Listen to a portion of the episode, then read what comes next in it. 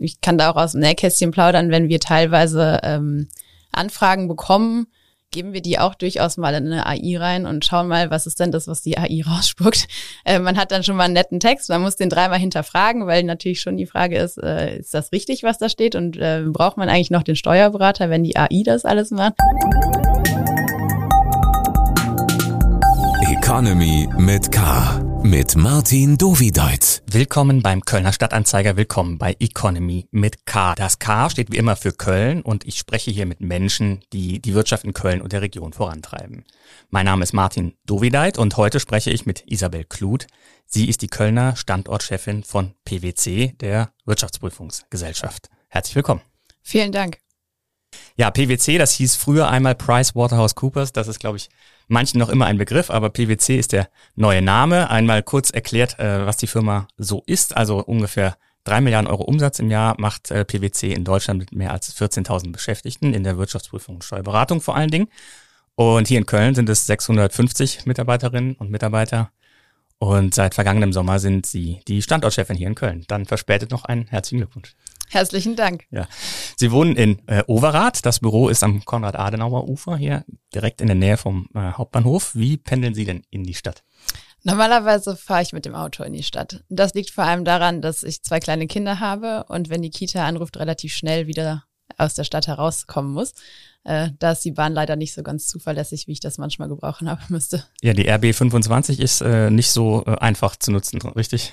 Also wenn sie fährt, dann will ich sie gar nicht missen. Sie fährt zweimal in der Stunde im Moment. Das ist eigentlich kein Problem. Allerdings, wenn sie gerade weg ist, brauche ich ungefähr eine Stunde, bis ich zu Hause bin. Und das ist dann in Notfällen nicht ganz so. Ja, die Strecke ist halt auch äh, immer noch weitgehend eingleisig und sobald sich da was tut, dann äh, gibt's äh, eklatante Ausfälle. Ein richtiges Problem für Overath, wo Sie wohnen, richtig?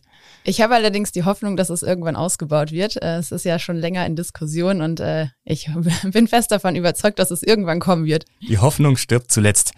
Dann äh, lassen Sie uns kurz auf äh, Karneval äh, zurückblicken. Sie sind ja in äh, Engelskirchen aufgewachsen. Das ist ja noch im Kölner Karnevalsumfeld, wie ich. Ne, ich bin sogar in Overath aufgewachsen. Okay. Ich bin in Engelskirchen geboren. Naja, Overath ist ja dann noch näher, also äh, dem, dem Karneval schon zugewandt auch. Genau, richtig. Also bei uns war Karneval früher schon immer das Fest der Feste. Ähm, und meine Eltern haben uns schon als kleine Kinder mit zum Karnevalszug genommen und wir leben das ja, seit ich quasi laufen kann. Dann äh, kommt jetzt der Moment, wo wir den Nutzwert für alle Hörerinnen und Hörer hier in die Folge packen. Sie sind Karnevalistin und Steuerberaterin. Wie kann ich denn als Unternehmen eine Karnevalsparty am besten von der Steuer absetzen? Da kann ich Ihnen den klassischen Beraterantwort geben. Das kommt darauf an. Ja, wunderbar.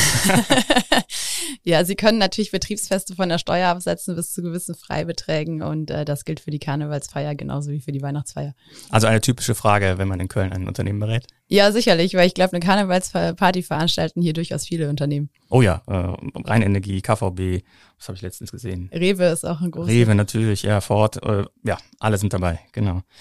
Ich versuche ja auch immer ein bisschen den Einstieg in die Materie den Menschen möglich zu machen, die sich jetzt nicht mit dem äh, ihrem Alltagsgebiet äh, so mh, hm, auskennen. Daher wäre es eigentlich super gut, wenn wir mal darüber sprechen könnten, was PwC äh, alles so macht. Und wer kann es besser erklären als Sie? Genau, PwC ist ja eine Wirtschaftsprüfungsgesellschaft, das sagt schon unser Name. Ähm, das heißt, schwerpunktmäßig sind wir Wirtschaftprüfungsunternehmen, machen aber genauso wie es einleitend schon gesagt haben, auch Steuerberatungsleistungen. Und, das haben wir, glaube ich, am Anfang vergessen, Unternehmenssteuer ist, äh, Unternehmensberatung ist bei uns auch ein großes Gebiet ähm, und beraten da im Prinzip unsere Kunden über die drei Spektren der Beratung in der Wirtschaftsprüfung, glaube ich, klassisch, äh, das sagt wahrscheinlich jedem etwas, Prüfung von Konzern- und Jahresabschlüssen, aber auch prüfungsnahe Dienstleistungen, die wir haben, die teilweise gesetzlich vorgegeben sind, wo wir unsere Unternehmen unterstützen oder unsere Mandanten unterstützen. Mm, in der Steuerberatung kann man sich wahrscheinlich als Privatperson im Wesentlichen die Einkommensteuererklärung vorstellen, die man jedes Jahr abgeben muss. Äh, das ist selbstverständlich ein Gebiet, das wir beraten, aber natürlich auch Unternehmenssteuern bis hin zur Erbschaftssteuer, Erbfälle, die wir betreuen. Ähm, Gibt es ja auch das ein oder andere Kölner Familienunternehmen, was den ein oder anderen Erbfall hinter sich hat. Mm, und in der Unternehmensberatung da haben wir so Themen wie Cyber Security zum Beispiel, Digitalisierung und Transformation, ähm, ESG-Reporting, also Nachhaltigkeitsberichterstattung, was auch durchaus von uns beraten wird. Das sind ja sehr viele äh, Spektren, die da abgedeckt werden und es gibt sehr viele Spezialisten für die einzelnen Bereiche, aber als Standortchefin sind Sie ja ein bisschen für alles zuständig, oder? Genau, also ich bin zum einen zuständig für die Vertriebsarbeit bei uns am Standort und vor allem spezialisiert für familiengeführte und mittelständische Unternehmen. Ähm, deswegen bin ich das Gesicht des Standorts und arbeite vor allem in diesen Bereichen intensiv mit den Kolleginnen und Kollegen zusammen über alle drei Service-Dienstleistungen, die wir haben, beziehungsweise inzwischen sind es bei uns sieben, sieben Plattformen äh, womit wir quasi aufgestellt sind, damit wir den Markt entsprechend ähm, ganzheitlich, sage ich mal, beraten können. Nicht nur das Gesicht, sondern jetzt auch die Stimme. Ja, genau. Wie läuft denn so eine Unternehmensprüfung ab? Ähm, eine Unternehmensprüfung, Sie meinen jetzt in der Wirtschaftsprüfung? Ja, genau. Genau, also klassischerweise haben wir die Unternehmen, die gesetzlich dazu verpflichtet sind, eine ähm, entsprechende Unternehmensprüfung durchzuführen. Ähm, das sind vor allem die großen Konzerne. Es gibt bestimmte Grenzen im Handelsgesetzbuch, die man einhalten muss und dann wird man prüfungspflichtig. Ähm, es gibt aber auch Unternehmen, die sind nicht prüfungspflichtig, lassen sich aber dennoch von uns prüfen.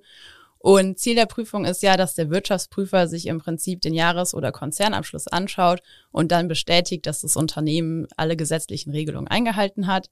Mm, der Wirtschaftsprüfer schaut im Prinzip auf die Vermögens-, Finanz- und Ertragslage des Unternehmens und bestätigt dann später mit seinem Testat, ähm, dass das Unternehmen die die entsprechenden äh, Darstellungen, die es im Abschlussbericht dann auch tätigt, ähm, auch richtig getätigt hat geht's ein wenig konkreter. Das heißt, ja. Sie kriegen die so wie bei der Steuererklärung privat, man schüttet so die Quittungen dahin dem Steuerberater.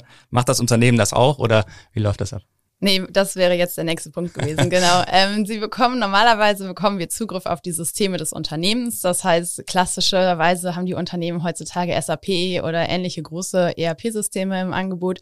Ähm, ERP ist also die betriebswirtschaftliche Planung des Unternehmens. Genau, und wir bekommen Zugriff auf die Systeme. Wir können dann in den Systemen uns einzelne Konten anschauen, also sprich Bilanzkonten oder GNV-Konten, Gewinn- und Verlustrechnungskonten ähm, und hinterfragen im Prinzip die Positionen, die wir dort sehen, bekommen dann entsprechende Belege dazu, die dann dokumentieren. Ich mache es jetzt mal klassisch ein Bankkonto zum Beispiel.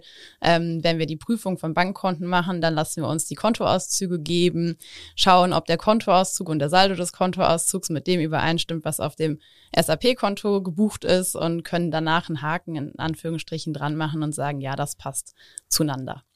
Und so gehen wir jede einzelne Position im Prinzip des Abschlusses durch. Ja, ich habe mal geschaut, ähm, was das so für Summen sind, die die Unternehmen zahlen müssen. Also hier in Köln, Rewe zum Beispiel, ist jetzt nicht ein PwC-Mandat, aber da geht es um sieben Millionen Euro Honorar, also ist eine ganz schöne Größenordnung. Äh, wie viel Prüfer rücken denn dann so an in so einem Fall für sieben Millionen Euro Rechnung? Ja, die Rewe war ja tatsächlich lange auch bei uns in der Prüfung. Ähm, das ist ein großes Prüfungsteam, was dahinter steht. Wir haben immer zwei unterschreibende Wirtschaftsprüfer, allerdings machen die natürlich den Job nicht alleine. Also so ein Prüfungsteam, abhängig vom Unternehmen, kann ruhig auch 20 bis 30 Personen betreffen.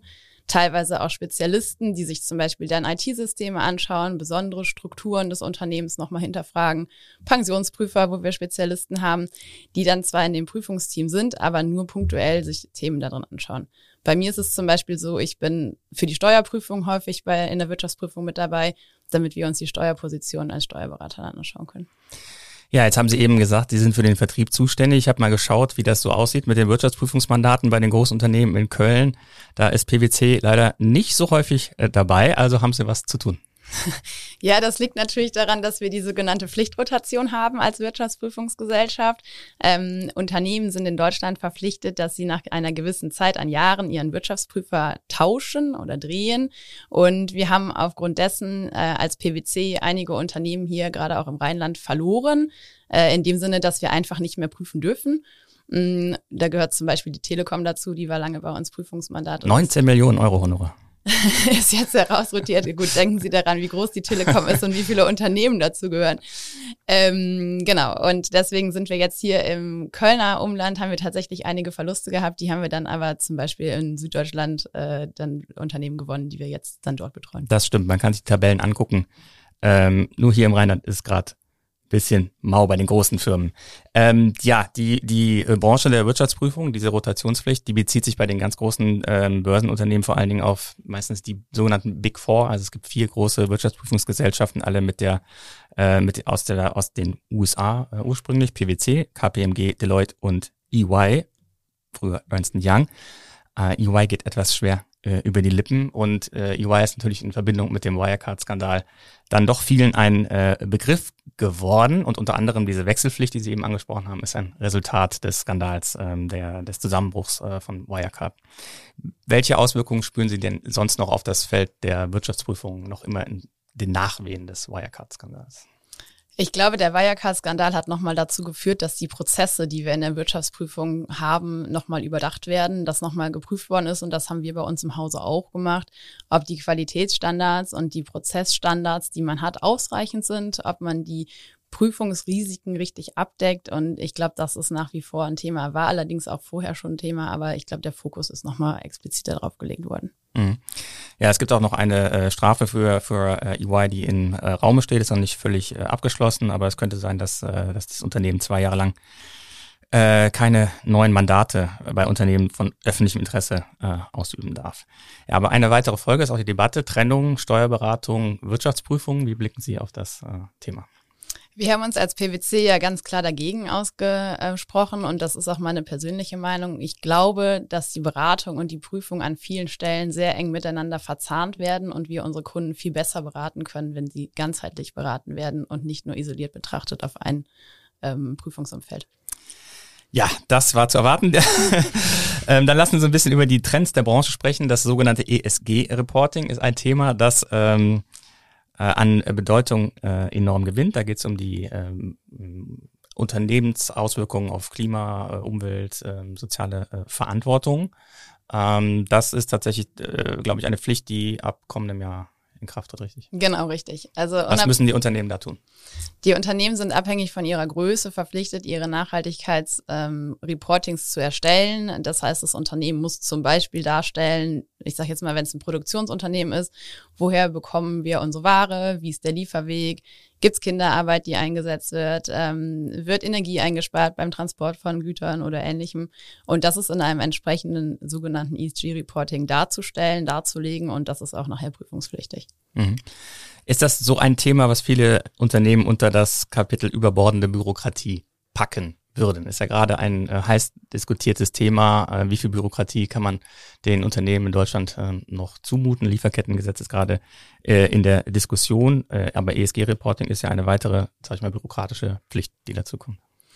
Ich denke, das ESG-Reporting kann man da drunter packen, weil natürlich jetzt plötzlich Compliance-Anforderungen oder Reporting-Verpflichtungen da sind, die vorher nicht da waren. Nichtsdestotrotz glaube ich, dass dieses Reporting eigentlich vom Grunde her darauf abzielt, dass wir für uns und unsere Umwelt und unsere bestehende Welt, sage ich jetzt auch mal, etwas Gutes tut. Weil wenn man ein bisschen genauer mal hinschaut als Unternehmen und mal guckt, wo bekomme ich denn eigentlich meine Ware her, wie kann ich CO2 einsparen, dann sind das ja im Prinzip alles Themen, die nachher uns, für uns alle positiv wirken. Ich erzähle mal eine Anekdote. Wir müssen die Downloads dieses Podcasts melden, um den CO2-Verbrauch der, der Podcast-Streams zu melden. Also es wäre super gut, wenn es so viele wären, dass es einen wirklich messbaren CO2-Effekt hätte. Aber das ist so ein Moment, wo ich gedacht habe, okay, vielleicht geht diese Regelung auch ein wenig zu weit ins Detail. Genau, das ist sicherlich so ein Punkt, äh, wo man sagen muss, okay, ist jetzt der Download Ihres Podcasts oder Ihrer Podcasts, ähm, hat das so eine krasse Auswirkung auf Ihre Server, dass da entsprechend hohe Energiekosten äh, entstehen oder äh, ähm, hoher CO2-Ausstoß entsteht, äh, kann man sicherlich drüber streiten. Ich denke, man muss irgendwo mal anfangen, ähm, wie weit oder wie tief man dann in die einzelnen Punkte hineinschauen muss und was wirklich Sinn macht oder nicht. Äh, ja, da bin ich bei Ihnen. Das kann man sicherlich überdenken. Aber als Beratung muss man ja eigentlich glücklich sein über solche neuen Regelungen, weil sie leben ja davon, solche Reportings zu testieren. Also ich sage Ihnen ganz ehrlich, manche Sachen sind vielleicht auch für uns spannend, andere Sachen, und da denke ich an die globale Mindestbesteuerung, was unter Pillar 2 oder Pillar 1 und Pillar 2 bekannt ist und aus der internationalen Unternehmenssteuerreform kommt. Ähm, das ist sowas, da haben auch wir Berater keinen Spaß dran.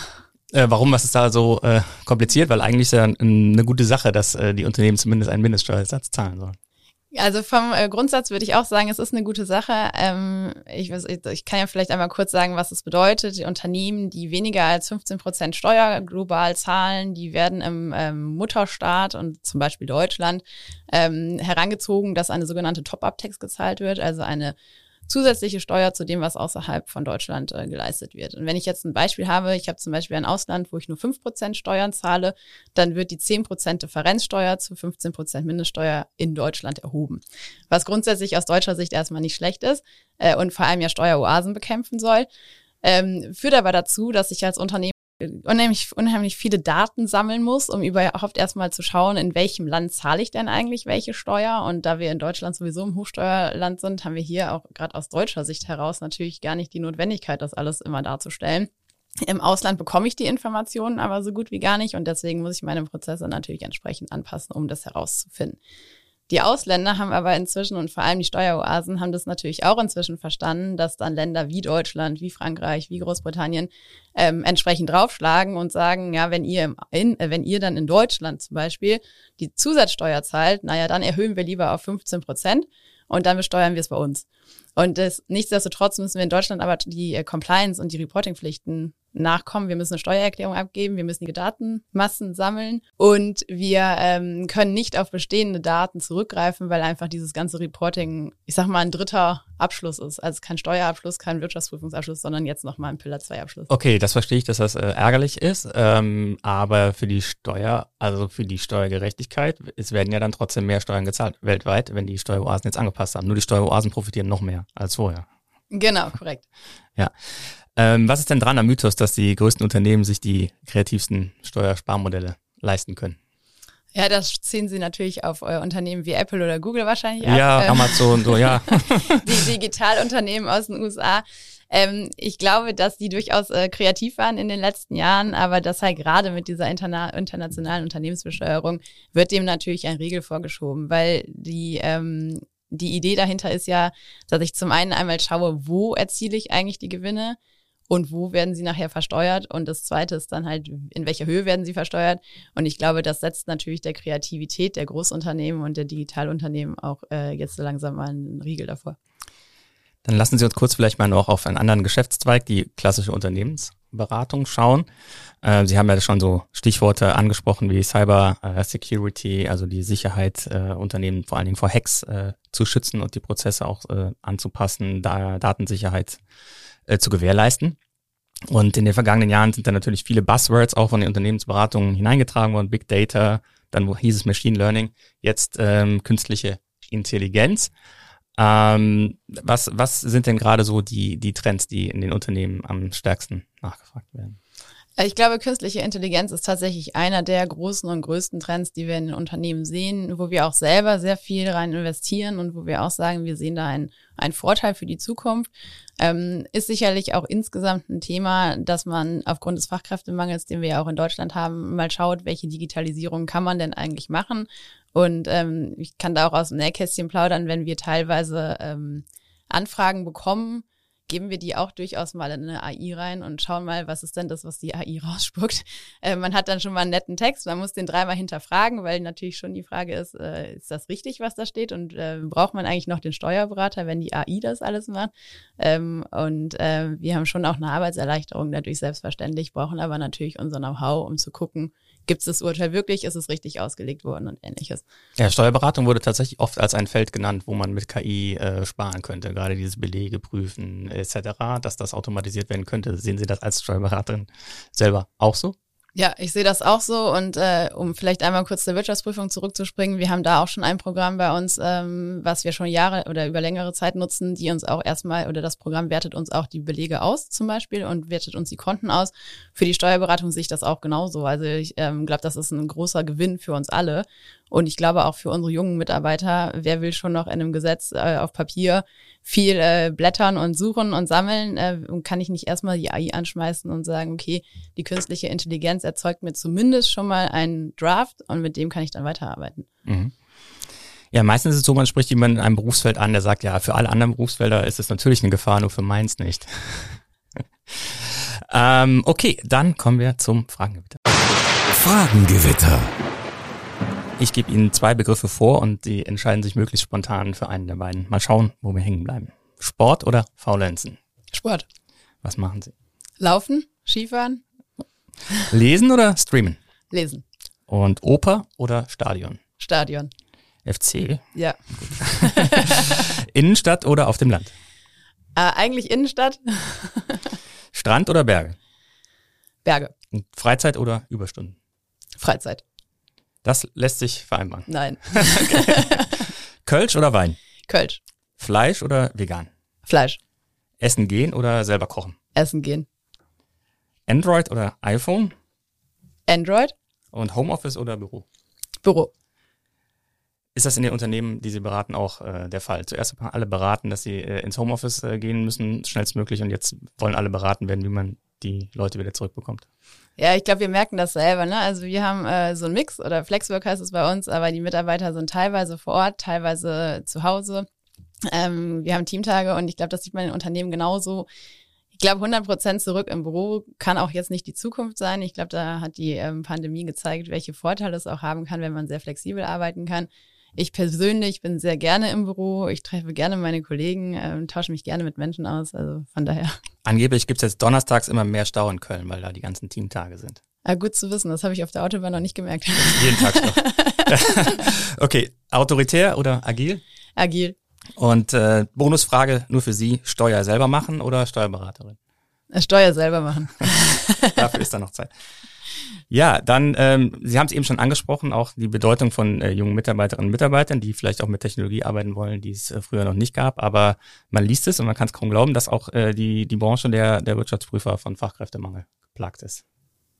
Ja, das ist so. Also ähm, ich glaube, so wie alle anderen Branchen sind auch wir geplagt vom Fachkräftemangel. Hat auch vielleicht ein bisschen die Besonderheit, dass man insgesamt ja heutzutage sehr, sehr viel machen kann. Auch erstmal was anfängt und nicht ungefähr oder nicht ganz genau weiß, was es eigentlich ist. Ähm, sowohl bei den Wirtschaftsprüfern als auch bei den Steuerberatern benötigen wir natürlich das Berufsexamen, damit wir halt auch den Job ausüben können. Und das schreckt viele junge Leute heutzutage auch ab. Weil man einfach zu viel büffeln muss oder was meinen Sie? Genau, weil das beides sehr harte Examen in Anführungsstrichen sind. Die Durchfallquoten sind sehr hoch. Also bei den Steuerberatern sind es ungefähr 50 Prozent. Man hat auch nur eine Chance. Äh, bei den Wirtschaftsprüfern ist die Durchfallquote auch relativ hoch. Man hat allerdings ein paar mehr Chancen. Ähm, und ich glaube, das ist was, was heutzutage, wenn man von der Uni kommt und sagt, okay, in zwei, drei Jahren gehe ich wieder in Berufsexamen oder gehe ich in ein Berufsexamen, muss wieder büffeln, muss dranbleiben. Äh, viele sind einfach erstmal mit der Uni fertig und wollen dann auch erstmal leben. Das heißt, ein Hebel wäre die äh, Prüfungsordnung für Steuerberater zu ändern? Ähm, das weiß ich nicht, weil ich glaube, wenn man als Steuerberater seine Gesetze nicht mehr versteht und äh, nicht mehr weiß, was man eigentlich berät, dann kann das auch sehr gefährlich werden. Ja, Sie haben wohl im vergangenen Jahr, also bei PwC vor allen Dingen auch die Einstiegsgehälter äh, erhöht. Hat das äh, geholfen, das ähm, ähm, Problem etwas in den äh, Griff zu kriegen? Ob jetzt das um das äh, geholfen hat, dass wir ähm, weniger das Problem haben, das weiß ich nicht. Wir haben in Köln relativ gute Bewerbungen bekommen, viele Einstellungen gehabt. Ähm, ob das jetzt ungefähr das Gehalt ausschlaggebend war, kann ich Ihnen nicht sagen. Und was sind denn so die, die neuen Anforderungen der äh, Gen Z, der also jungen äh, Beschäftigten, mit denen Sie äh, sich auseinandersetzen müssen? Ich glaube, eine der vielen Fragen, die wir regelmäßig im Vorstellungsgespräch hören, ist, was sind denn eigentlich meine beruflichen äh, Perspektiven und wie kann ich äh, mich weiterentwickeln? Ähm, das ist für mich so eine Frage, die kommt jetzt in letzter Zeit immer häufiger, habe ich früher nicht ganz so oft gehört, weil ich denke mir, wir entwickeln uns jeden Tag irgendwie weiter.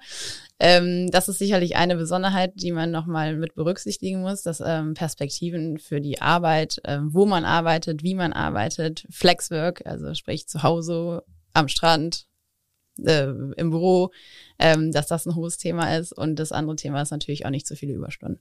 Ist das was, was es bei PwC gibt, dieses Workation, also dass man äh, Wochen oder äh, Monate auch von einem ganz anderen Ort auf der Welt arbeiten könnte? Genau, also Wochen definitiv, Monate muss man dann immer schauen. Wir sind ja Steuerberater, hat man jetzt irgendwo eine Betriebsstätte, die man im Zweifelsfall im Ausland äh, begründet, die wir natürlich vermeiden möchten. Aber wochenweise kann man bei uns auch äh, im Ausland arbeiten, ja. Und wie hat sich das entwickelt mit dem Vorortsein? Also eine Wirtschaftsprüfung, also gerade bei einem Unternehmen, da ist ja oft dann das Team vor Ort bei der Telekom oder eben äh, in einer anderen Region, als vielleicht sonst äh, stationiert ist. Ähm, hat das, ist das noch hat das noch dieselbe Bedeutung oder nimmt das auch ab durch Remote Work, durch ähm, Teams, Zoom-Konferenzen, was auch immer? Ich glaube, es hat im Verhältnis zu früher abgenommen. Äh, nichtsdestotrotz, gerade so in den Prüfungshochphasen sind wir schon auch noch viel vor Ort. Ähm, den ein oder anderen Call oder die ein oder anderen Vorgespräche führen wir natürlich heutzutage auch als Videocalls. Ich glaube, das hat auch einen Vorteil, weil je nachdem, ich habe ein Unternehmen, das sitzt in der Eifel, da spart man sich natürlich die Anreise, wenn man eine halbe Stunde Meeting hat und äh, dann irgendwie wieder zwei Stunden zurückfährt, äh, kann man die Zeit sinnvoller nutzen. Ähm, es ist aber nach wie vor eine Mischung und ich glaube, auch, dass unsere Mitarbeiter das auch gar nicht missen wollen oder ähm, auch gerne noch zum Unternehmen fahren, so dass auch die Hauptprüfung in der Regel auch noch beim Unternehmen stattfindet. Und wenn es nicht so oft ist, ist es ja auch gut fürs ESG-Reporting. Korrekt. Wobei man kann ja mit der Bahn fahren, da tut man auch was dafür. Stimmt. Ähm, dann lassen Sie uns doch auf Ihren äh, Werdegang noch ein wenig blicken. Sie sind ja äh, Steuerberaterin. Wie sind Sie darauf gekommen, dass das äh, das Berufsfeld ist, dem Sie sich widmen wollen? Das war totaler Zufall. Ähm, ich wusste in der Schule oder als ich Abitur gemacht habe, dass ich gerne arbeiten möchte und parallel studieren möchte, weil ich einfach unabhängig werden wollte von meinen Eltern. Und vor gut 20 Jahren war das noch nicht ganz so normal, wie das heutzutage ist. Ähm, und ich habe dann gedacht, okay, ich muss an der dualen Hochschule ähm, ein Studium machen und möchte dann halt einen entsprechenden Job dazu suchen. Ähm, ja, und dann bin ich so ein bisschen wie die Jungfrau zum Kind äh, zum steuerberatenden Beruf gekommen, weil ich nachher die Wahl hatte zwischen PwC in Stuttgart und einem anderen Unternehmen äh, in der Industrie in Goslar. Und äh, mein Onkel war ähm, Wirtschaftsprüfer bei BDO. Und ich habe ihn dann damals angerufen und habe gesagt, was ist jetzt der bessere Weg? Und dann hat er gesagt, ich glaube, bei PwC machst du nichts verkehrt. Und das war dann nachher auch ausschlaggebend, dass ich sage, Stuttgart geht vor Goslar und deswegen ist es PwC geworden. Das hat sich ja auch äh, bewährt, sind jetzt fast 20 Jahre äh, bei PwC, haben die Karriere gemacht, sind jetzt äh, Standortleiterin hier in Köln. Warum sind Sie denn die ganze Zeit äh, dem Unternehmen treu geblieben? Weil gerade diese Branche ist ja von Wechseln eigentlich geprägt. Genau, also meine PwC-Karriere war sehr vielfältig. Ähm, ich habe angefangen damals in Stuttgart, das habe ich gerade schon erzählt, habe da in ähm, Mannheim studiert und war halt in Süddeutschland unterwegs. Für mich war aber klar, ich will irgendwie wieder zurück Richtung Rheinland mm, und habe mir nach dem Studium dann überlegt, hm, was mache ich dann? PwC ist eigentlich ein guter Arbeitgeber, bleibe ich gerne mal, möchte aber breiter aufgestellt sein und bin dann sehr bewusst nach Siegen gegangen, in die Mittelstandsberatung bei uns. Es war ein kleiner Standort, da haben wir familiengeführte Unternehmen, mittelständische Unternehmen betreut und seitdem mache ich das im Prinzip auch schwerpunktmäßig. War aber sehr breit aufgestellt und äh, ja, habe dann da auch für den Steuerberater dann entsprechend das Know-how kennengelernt oder das Wissen ähm, ja auch prägen können.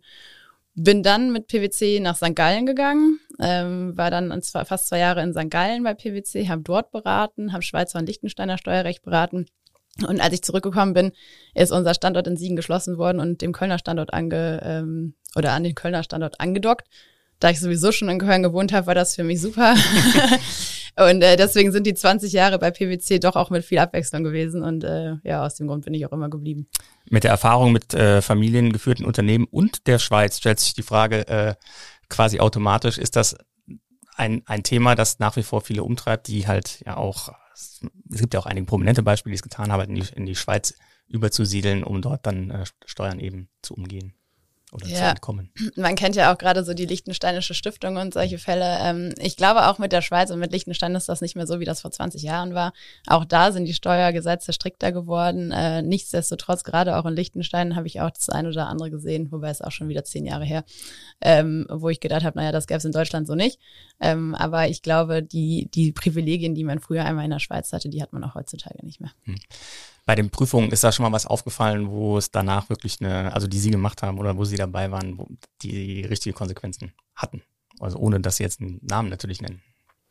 Ähm, bei uns kommt ja regelmäßig äh, die interne Revision, dann die APAS-Prüfung, ähm, aber in den Prüfungen, in denen ich dabei war, hatten wir da keine Schwierigkeiten. Mhm. Ja, äh, Standortleitung in Köln. Ähm, was gefällt Ihnen denn an Köln? Was stört Sie jetzt als äh, Arbeitgeberin hier äh, in der Stadt? Also ich glaube, der Verkehr in Köln könnte besser werden, ja. Ähm, sowohl für die Autofahrer als auch für die Radfahrer ist, glaube ich, Köln keine verkehrsfreundliche Stadt. Ähm, gerade für die Radfahrer denke ich, gerade auch wenn man an Münster oder andere Städte denkt oder auch den Radverkehr in Holland sich anguckt, da kann Köln auf jeden Fall ordentlich was tun. Und ich glaube, das wird die einen oder anderen ähm, Menschen oder äh, Bewohner von Köln auch noch dazu bringen, aufs Fahrrad umzusteigen, wenn wir bessere Fahrradwege bekämen.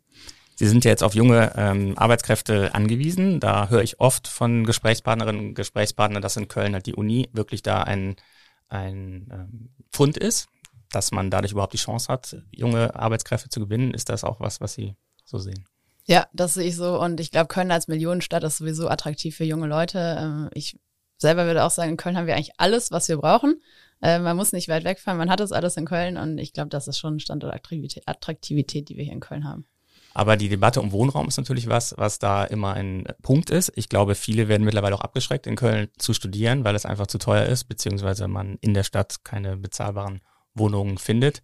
Ist das äh, etwas, wo sich was tun muss, auch äh, aus Ihrer Sicht? Oder tut PwC da vielleicht auch was sogar? Ich gebe Ihnen voll und ganz recht. Ich glaube allerdings, das ist keine Kölner Besonderheit, sondern eine deutschlandweite Großstadtbesonderheit. Ähm, ich glaube, dass es zu wenig Wohnraum und zu teure Wohnräume in den Großstädten gibt, das ist klar. Dass man da was tun muss, ist auch klar. Ähm, wie die Lösung aussieht, da hat die Politik, glaube ich, noch ein paar Hausaufgaben zu machen. Ähm, wir bei PwC, wir haben jetzt keinen Einfluss darauf, wo jetzt neue Wohnungen gebaut werden. Also das ist einfach nicht unsere Branche oder unser, ähm, unsere Arbeit, die wir da tätigen. Aber nichtsdestotrotz schauen wir natürlich natürlich schon, dass unsere Mitarbeiter auch entsprechende Gehälter bekommen, um sich auch Wohnraum zu leisten. Aber Werkstudierende etc., das ist ja wahrscheinlich äh, schon, haben sie wahrscheinlich auch, ähm, die dann auch so den Einstieg bei Ihnen finden wahrscheinlich. Genau, wir arbeiten mit vielen Praktikanten, mit vielen Werkstudierenden zusammen. Die haben dann natürlich in der Regel auch schon Wohnungen, wenn sie zu uns kommen. Ja, ähm, ja gut, aber, aber mit dem Geld dann auch.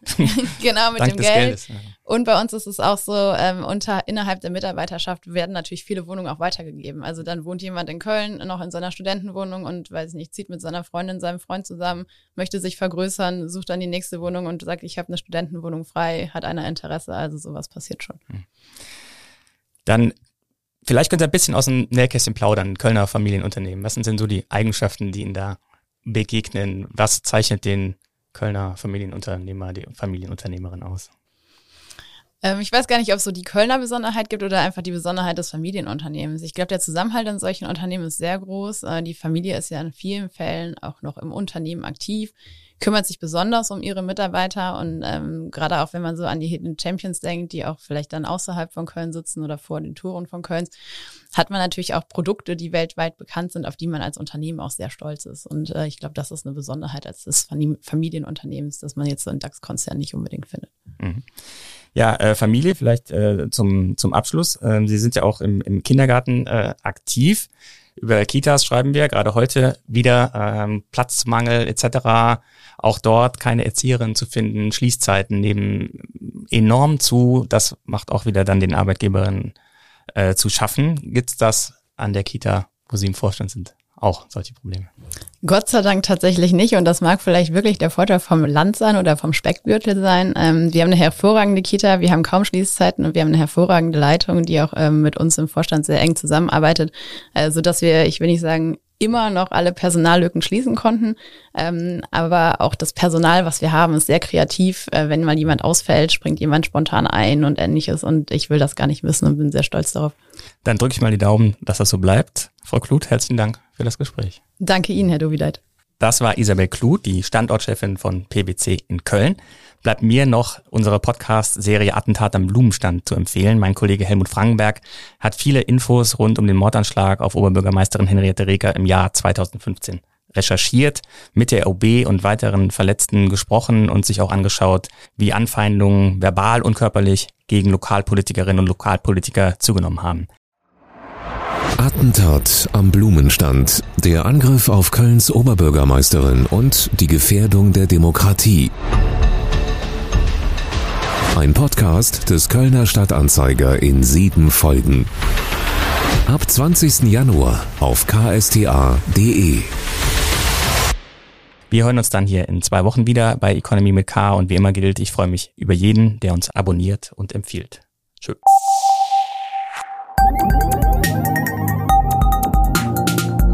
Economy mit K.